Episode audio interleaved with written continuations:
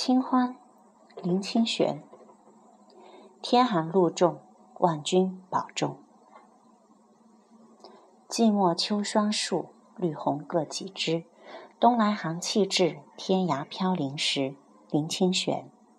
到阳明山看樱花，春日的樱花一片繁华，仿如昨夜未睡的红星携手到人间游玩，来不及回到天上。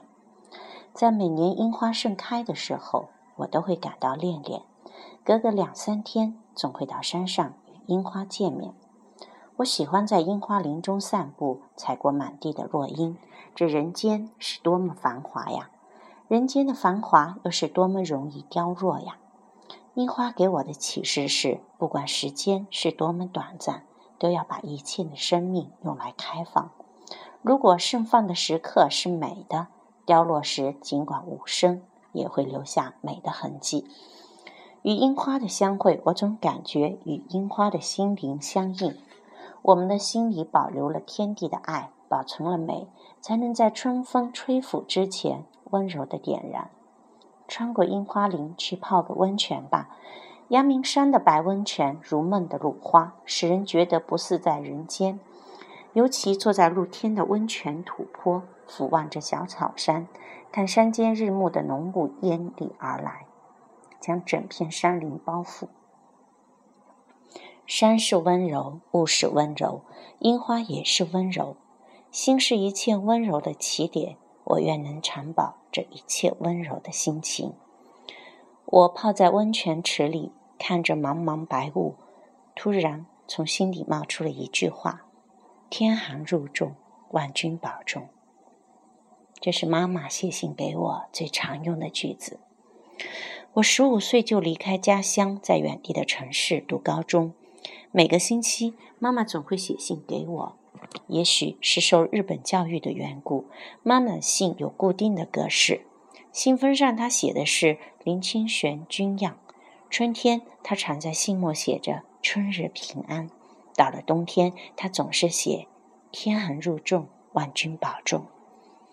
从高中时代到大学毕业，妈妈的问候语从未改变，一直到我装了电话，妈妈才停止写信给我。每年冬天的每个周末，我都期待着接到母亲的信。每当我看到“天寒入重，万君保重”，内心总会涌起无限的暖流。在这么简短的语言里，蕴藏了妈妈深浓的爱意。爱是弥天盖地的，比雾还浓。与内心深刻的情谊相比，文字显得无关紧要。作为一个作家，想要描摹情谊；画家想要图绘心境；音乐家想要弹奏思想，都只要勉力为之。我们使用了许多复复杂的技巧、细致的符号、美丽的象征、丰富的譬喻，到最后才发现，往往最简单的、最能凸显精神、最素朴的、最有隽永的可能。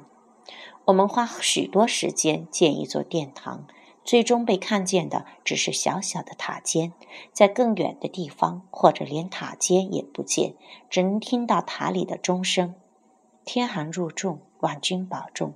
这是母亲给我的生命的钟声，在母亲离世多年以后，还温暖着我，使我掩诗。简单，有着丰沛的爱；平常，而又深刻的心。这是母亲给我最好的遗产。她的一生充满着简单生活的美，美在自然，美在简单，美在含蓄。我的文学也希望能不断的趋近那样的境界，洗去了一切的尘埃。我带着淡淡的硫磺香气下山，我摇下车窗，让山风吹拂脸颊，山风温柔无语，带着无可言说的芬芳，穿过来。穿过去，山阴的红，枫叶的橙，茶花的白，也随山风迎面。天寒入重，万君保重。我轻轻朗诵着母亲的话语，感觉这句话就可以供养天地，感觉在遥远的、如梦的、不可知仙境的妈妈，也能微笑垂听。